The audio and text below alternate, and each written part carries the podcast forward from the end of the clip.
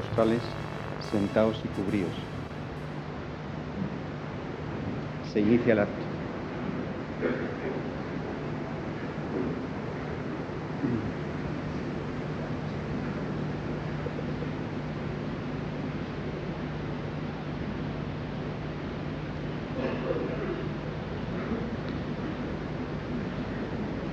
El ilustrísimo señor secretario general leerá el acuerdo de la universidad que motiva este acto.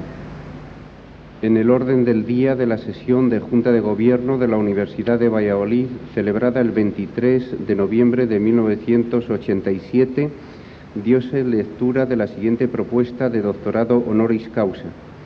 El Departamento de Bioquímica, Biología Molecular y Fisiología, en virtud de los relevantes méritos científicos que concurren en el profesor y premio Nobel don Severo Ochoa de Albornoz, acuerda por unanimidad solicitar para el mismo el título de doctor honoris causa en química, propuesta que cuenta con el pronunciamiento unánime de la Junta de la Sección de Químicas de la Facultad de Ciencias.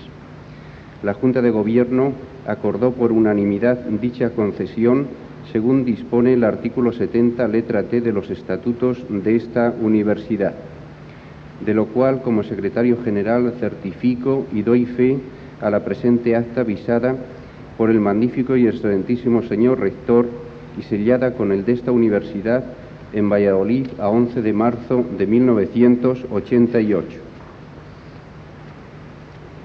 El ilustrísimo señor decano de la Facultad de Ciencias se servirá ir a recoger y acompañar a este claustro al excelentísimo señor don Severo Ochoa y al padrino del doctorando.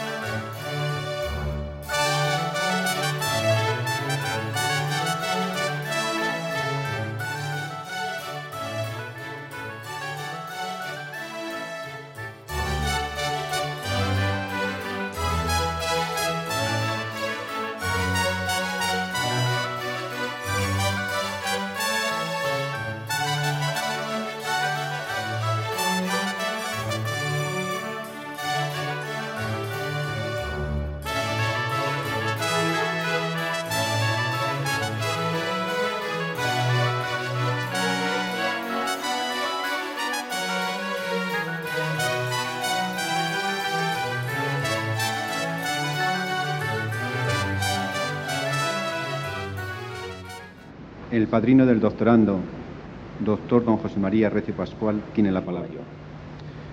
Magnífico y excelentísimo señor rector, excelentísimas e ilustrísimas autoridades, señores claustrales, señoras, señores. La Universidad de Valladolid, depositaria y continuadora de una tradición cultural multisecular, se honra en grado sumo de acoger en el seno de su claustro de doctores, con la solemnidad que el acontecimiento exige, al profesor Severo Ochoa de Albornoz, Premio Nobel de Fisiología y Medicina, ampliando su facultad de química felizmente en este momento histórico el elenco de sus doctores con un gran científico. Es esta universidad una de las más antiguas de España. El estudio en general que el rey Alfonso VIII, el de las Navas de Tolosa, creó en la capital de su reino, Palencia, bajo la, sabia dirección del obispo Tello Tellez de Meneses, constituye la primera institución universitaria española. La reciente edición de uno de los textos escolares de aquella incipiente y pionera Universidad de Palencia, por el equipo del latinista de esta casa, profesor Millán Bravo, despeja cualquier duda sobre la realidad histórica de aquella institución. Su herencia debió de pasar con toda probabilidad a Valladolid, en el, eh, ciudad del mismo reino, cuya personalidad comienza a destacar en el siglo XIII. Esa personalidad que en el terreno de la cultura mantuvo Valladolid en forma sobresaliente a lo largo de toda su historia. No se puede olvidar que de Valladolid salieron los cartapacios del Quijote camino de la imprenta de Juan de la Cuesta, en 1605, o que aquí se licencia Quevedo en teología por esas mismas fechas, o que en épocas más recientes se licencia Menéndez Pelayo en la Facultad de Filosofía. Mi intervención en calidad de padrino en este acto solemne de investidura de doctor honoris causa tiene la finalidad de componer la ritual laudatio que para esta ocasión prescribe el ceremonial y exponer los méritos de la persona designada que justifican el que esta universidad haya querido honrarla con esta alta distinción que la incorpora al claustro de sus doctores. Voy a cumplir lo mejor que pueda y sepa con la tarea que se me ha confiado, que me honra tanto como me complace. Dos facetas primordiales de su trabajo quisiera destacar del profesor Ochoa, que estimo han cooperado a la, culminación del éxito de sus investigaciones. En primer lugar, la concreción de los temas de sus anhelos investigadores, no dispersándose en líneas de trabajo más o menos convencionales o heterogéneas, sino adentrándose en el estudio profundo y permanente del metabolismo celular, con proyección especial en una de sus etapas a la consideración bioquímica de los mecanismos genéticos.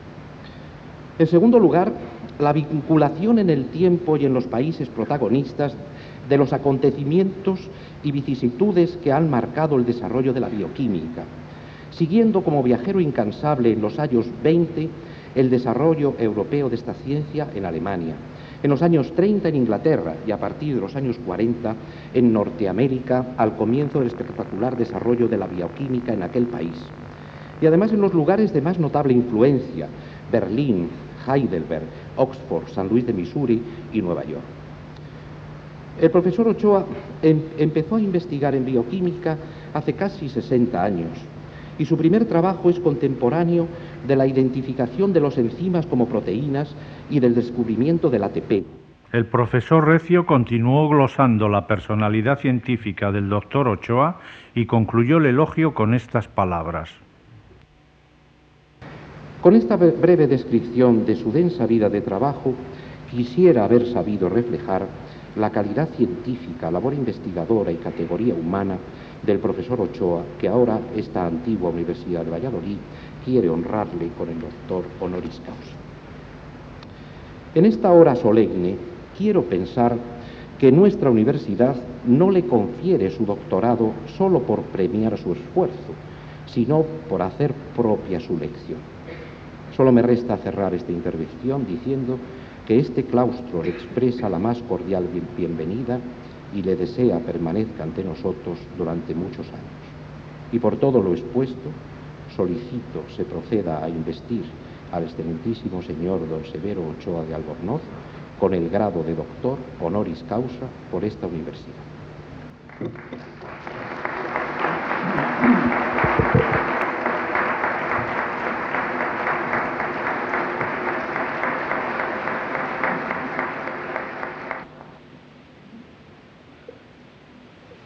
Se va a proceder a la investidura solemne como doctor honoris causa del excelentísimo señor don Severo Ochoa.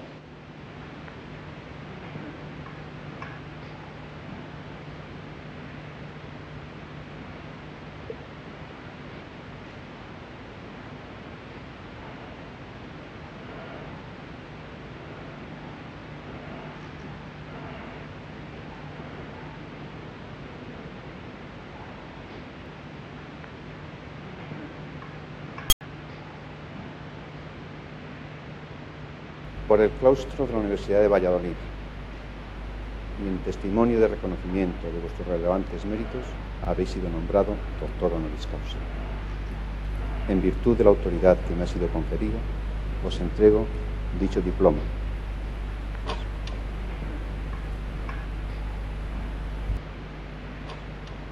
Y os impongo como símbolo el birrete laureado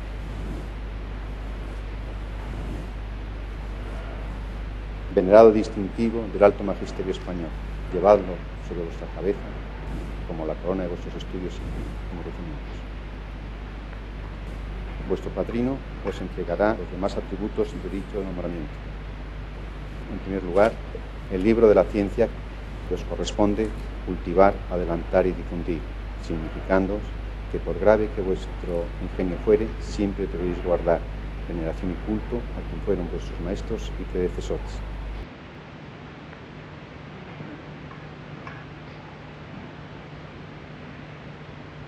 Recibid el anillo, que en la antigüedad se entregaba en esta venerada ceremonia, como símbolo del privilegio de sellar y firmar los estudios, dictámenes, consultas y censuras de vuestra ciencia y profesión. Recibid finalmente los guantes blancos, símbolo de la fuerza que deben conservar vuestras manos y símbolo también de vuestra alta distinción.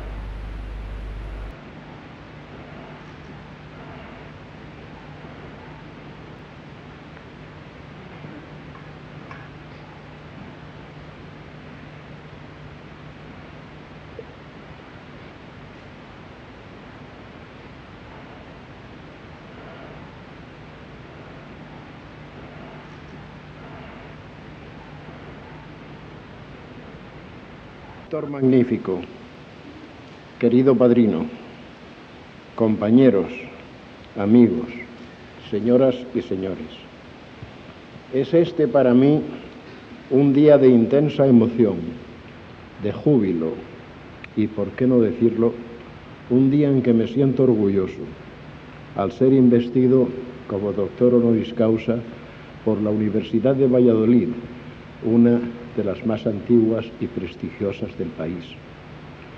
¡Qué satisfacción hubiese sido para Carmen, la compañera iluminaria de mi vida, haber podido compartir conmigo estos momentos! Un motivo más de satisfacción y halago es que la Universidad de Valladolid sea el alma mater de don Pío del Río Ortega, uno de nuestros más grandes científicos. Don Pío fue una de las personas a quien yo más he admirado, querido y respetado. Río Ortega cursó sus estudios de medicina en esta universidad, donde cayó bajo la influencia del gran histólogo don Leopoldo López García. A la inspiración y ejemplo de este hombre, debemos que don Pío se dedicase al cultivo de la histología, ciencia en la que descolló de tal forma que siguió llevando hacia adelante el pabellón hispano de la biomorfología tan gloriosamente enarbolado por Cajal.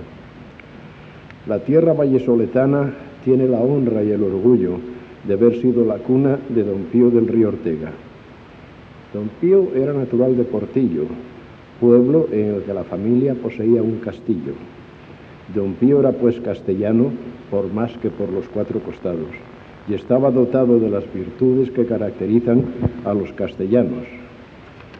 Honradez, bonomía y perseverante voluntad, cualidades que unidas a una fina inteligencia y a un acendrado amor a la verdad, le llevaron a los trascendentales descubrimientos que le hicieron mundialmente admirado. Carmen y yo nunca olvidamos los años durante los que convivimos en Oxford con don Pío y con don Alberto Jiménez Fraud, antiguo director de la residencia de estudiantes, en una compenetración establecida no solo por nuestra antigua amistad, sino por nuestra comunidad de ideales e intereses culturales y por el inmenso dolor e intensa preocupación por la tragedia, casi sin igual en la historia, en que unos insensatos habían subido a nuestra patria. Con don Paulino Suárez, gran médico, gran clínico, antiguo director del Laboratorio de Microbiología de la Residencia de Estudiantes, que a la sazón se encontraba en Oxford con don Alberto Jiménez y familia, tuve el honor de ser testigo en Londres en 1938 del testamento de don Pío y del de don José Castillejo, que había sido secretario de la Junta para Ampliación de Estudios desde su fundación. Don Pío legaba su castillo a la Universidad de Valladolid. Siempre he tenido deseos de visitar Portillo y rendir una vez más homenaje a la memoria de don Pío. También he sentido deseos de visitar Petilla de Aragón, la cuna de Cajal, Hasta ahora no he realizado ninguno de ellos, mas aún espero llevarlos a cabo, ya que esos dos hombres han significado mucho en mi vida. Es para mí un especial honor que Su Majestad la Reina Doña Sofía me haya precedido en esta distinción.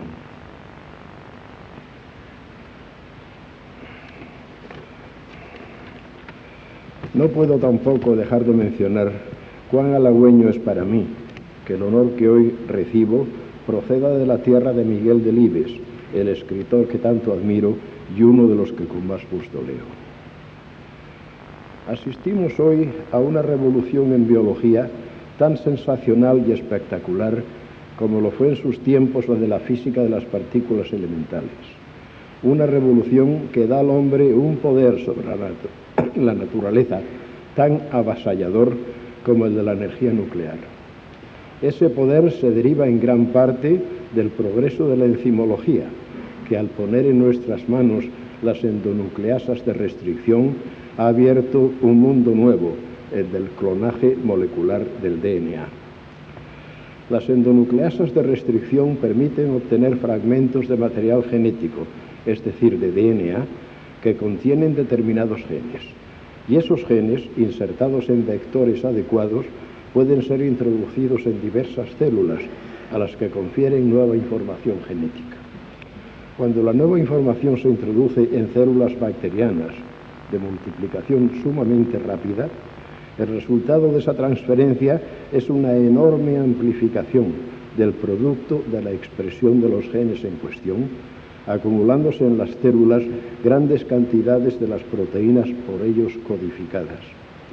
Como es bien sabido, estos conocimientos se han utilizado ya para la obtención de proteínas de importancia terapéutica, como la insulina humana, la somatostatina, la calcitonina, la hormona de crecimiento, el interferón y otras. Los logros de la ingeniería genética son de tal naturaleza y ofrecen tales posibilidades de utilización en medicina, agricultura, ganadería, etc., que el estudio y empleo de la biotecnología han desbordado su inicial entorno académico y se han establecido numerosas empresas para el desarrollo comercial y explotación de la misma. Dado el progreso geométrico del incremento de nuestros conocimientos científicos, pues lo que podríamos llamar la nueva biología se ha iniciado hace quizá no más de 15 o 20 años, se ofusca uno tratando de imaginar el panorama que los que estén presentes durante otros 15 o 20 años van a contemplar. Ese es quizá el único motivo de pesadumbre que aqueja a aquellos que no llegaremos a alcanzar esos tiempos. Muchas gracias.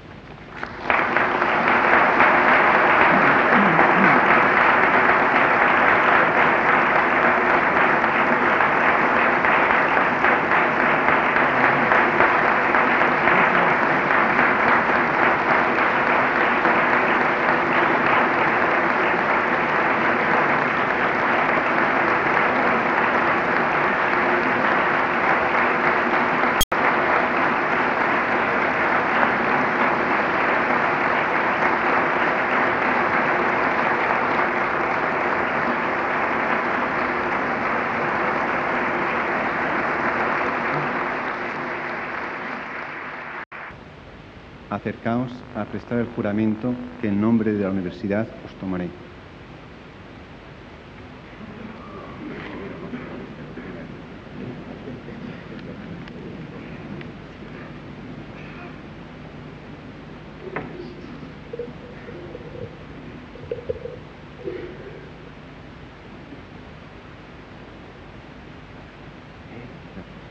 No, no, eso, eso. Ego, Dr. Severus Ochoa, juro, quod honorem reverentias, cómoda e preeminencias huius alme universitates vallisoletane, proviribus curabo ac defendam.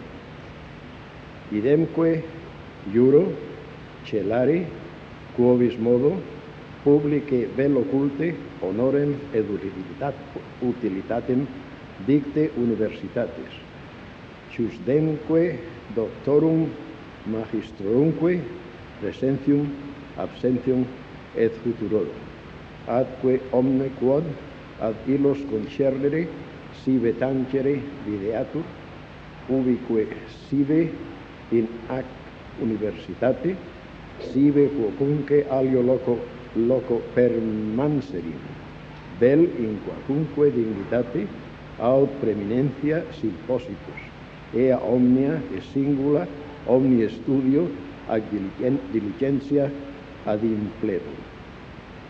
Simili modo, juro, manere in futurum, subdictione alme huius universitates, tanquam magistra ducens stricta ad ferrea concatenatione.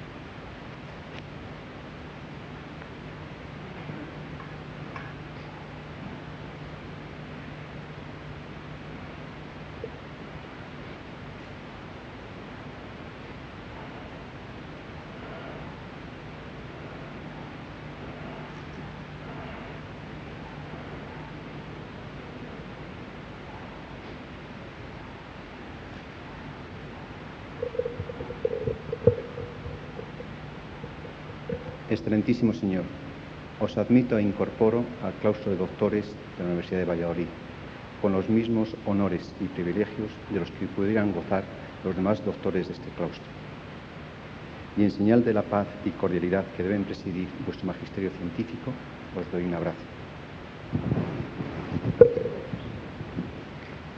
Y ruego que abracéis a los demás doctores del claustro de la Universidad de Valladolid en las personas de vuestro padrino y del decano de la Facultad de Ciencias.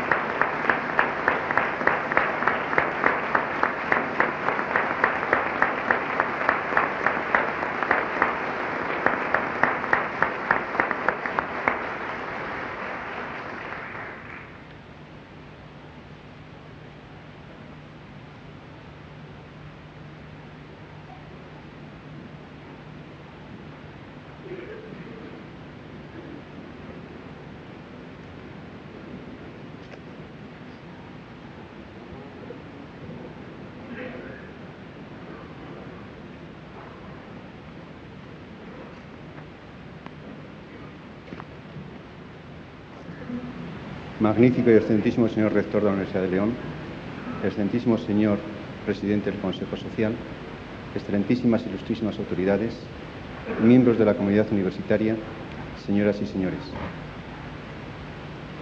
El paraninfo de nuestra universidad, testigo y sede en diversas ocasiones de acontecimientos académicos extraordinarios, lo es hoy de uno estelar, la investidura de doctor honoris causa del profesor Severo Ochoa, Premio Nobel de Medicina. Con él, este paraninfo adquiere la categoría de templo de la sabiduría en expresión rotunda del rector Unamuno para definir la universidad. La personalidad científica desbordante del profesor Ochoa, que con rasgos certeros ha evocado su padrino, el profesor Rece Pascual, me da licencia para sortear la tradicional armadura de la intervención de bienvenida. Cuando en 1809 Humboldt proponía al rey de Prusia la creación de una universidad en Berlín, se adivinaba en los razonamientos de su propuesta una nueva faceta que iba a quedar integrada definitivamente en la esencia de la universidad. No sólo sería concebida esta desde un punto de vista antropológico y ético, finalidad que ya había sido animada por Kant al afirmar que el hombre ha de ser considerado como un fin y no como un medio, sino que además incorpora la idea de aunar docencia e investigación en la vida universitaria, considerada como descubrimiento de lo desconocido y progreso en el conocimiento, avance en el saber.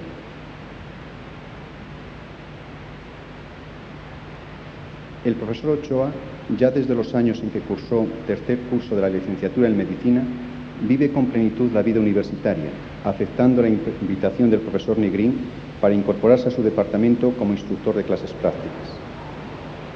Posteriormente, estos inicios han dado lugar al árbol de la genealogía científica del profesor Ochoa, cuyas raíces parten de Bertolet, contemporáneo de Humboldt.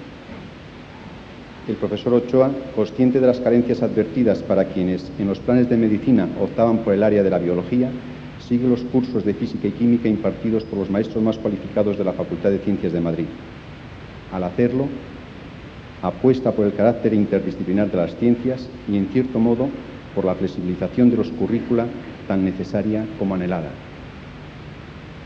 Ahora bien, esa búsqueda de lo, desconocido y progreso en el conocimiento requieren una vocación firme y un ambiente estimulante y de calidad, indispensables para realizar una labor fecunda con trascendencia científica, social, cultural y tecnológica, y para a su vez contribuir a formar nuevas generaciones de científicos. El profesor Ochoa comprendió desde muy joven la importancia neurálgica de ese clima, de ahí su búsqueda continua de los ambientes de excelencia científica más adecuados para contribuir a su formación y para el desarrollo de su vocación a través de las investigaciones bioquímicas, incorporándose a los laboratorios de mayor calidad y a las escuelas de maestros fascinantes. Todo este empeño tuvo su precio y esfuerzo desde la etapa inicial universitaria. Una prueba de ello fue el alto grado de movilidad desde antes de presentar su tesis doctoral, dirigida por el profesor Negrín, y tras seis años de investigaciones realizadas alternativamente en Berlín, Heidelberg, Londres y en los laboratorios de la Residencia de Estudiantes de Madrid. Los siguientes estudios de posgrado le conducen de nuevo a Heidelberg y posteriormente a Oxford, Nueva York y otros importantes centros superiores. En 1946, a los 41 años de edad, acepta el primer nombramiento de director de departamento en la Universidad de Nueva York, en donde desde 1942 era responsable de un grupo de investigación. A partir de 1986 se incorpora definitivamente al Centro de Biología Molecular Severo Ochoa y los efectos de su tutela han sido glosados recientemente por el profesor Rodríguez Villanueva. Tras estas menciones expresadas telegráficamente, resulta fácil captar que el mensaje del profesor Ochoa está orlado por la certera visión, ya hace 60 años, acerca de la flexibilidad, interdisciplinaridad y modernidad de los planes de estudio que con evidente retraso hoy es avalada por todos considera la, investigación en la universidad como una necesidad, no un lujo. En el mismo sentido, debe interpretarse su responsabilidad docente, impartiendo sus clases con el máximo rigor y nivel científico, no abandonándolas ni en los años de mayor competitividad de sus investigaciones. Actitud que contrasta con la corriente que hoy trata de imponerse, que considera la docencia como una actividad secundaria y, en cierto modo, mediatizadora de la actividad investigadora. En palabras del también Premio Nobel Krebs, ciencia, enseñanza e investigación siempre van unidas y el cultivo de la excelencia en ciencia no es un ejercicio académico, sino una fuente de desarrollo y progreso. Siempre ha sido el profesor Ochoa firme partidario de la selección rigurosa del profesorado y así lo ha reiterado en múltiples ocasiones, así como de la necesidad de que a la universidad accedan los alumnos mejor cualificados, por supuesto sin discriminaciones económicas, políticas o sociales. Y todo ello como mejor garantía de la formación del ambiente científico de calidad que al principio hemos evocado y propiciar así, con la colaboración de la Administración, el aumento de los laboratorios de calidad científica. Considerar el mensaje de la vida universitaria del profesor Ochoa y su trayectoria, así como sus logros científicos, y comparar con lo habitual en nuestras universidades, llama poderosa y preocupantemente la atención. Afortunadamente, la labor del profesor Ochoa siempre ha tenido incidencia entre nosotros, pues siempre ha estado algún español en su laboratorio, de modo que son numerosos sus discípulos. Merced a ellos y a otros maestros en diversos campos del saber, existen grupos en nuestras universidades que, aunque su número está muy lejos del que nuestra sociedad demanda, poseen una excelencia reconocida por la comunidad internacional. Por todo ello, hoy es un día jubiloso para la Universidad Vallisoletana, con la incorporación a nuestro claustro del doctor Ochoa, expresamos el reconocimiento de esta comunidad a su limpia y asombrosa ejecutoria científica y la confianza de que su incitante ejemplo y sabiduría serán un revulsivo para nuestro quehacer. Profesor Ochoa, sed bienvenido a esta vuestra casa. Nos honráis con vuestra magnanimidad. La comunidad universitaria os expresa su sincero reconocimiento y gratitud. Muchas gracias.